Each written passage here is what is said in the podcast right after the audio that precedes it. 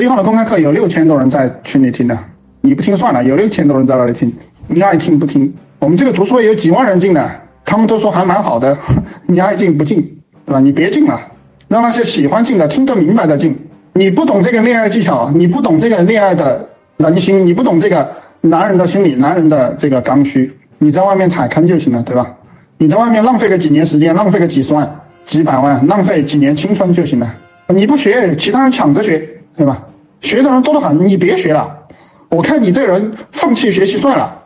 你笨点蛮好的，当好你的韭菜。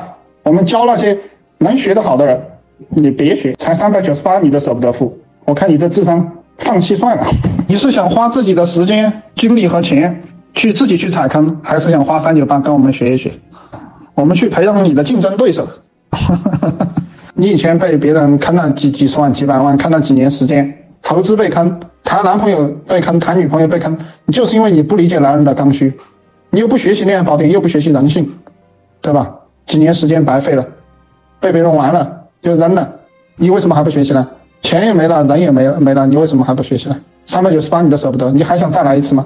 我就搞不懂你们这些人为什么不愿意花三百九十八提升一下自己的智慧，把自己的脑袋拎拎清楚，而愿意花几年时间去招人渣、招人坑，投资几十万、几百万。去亏损，我就会不搞不明白你们为什么要不愿意花三百九十八提升一下自己？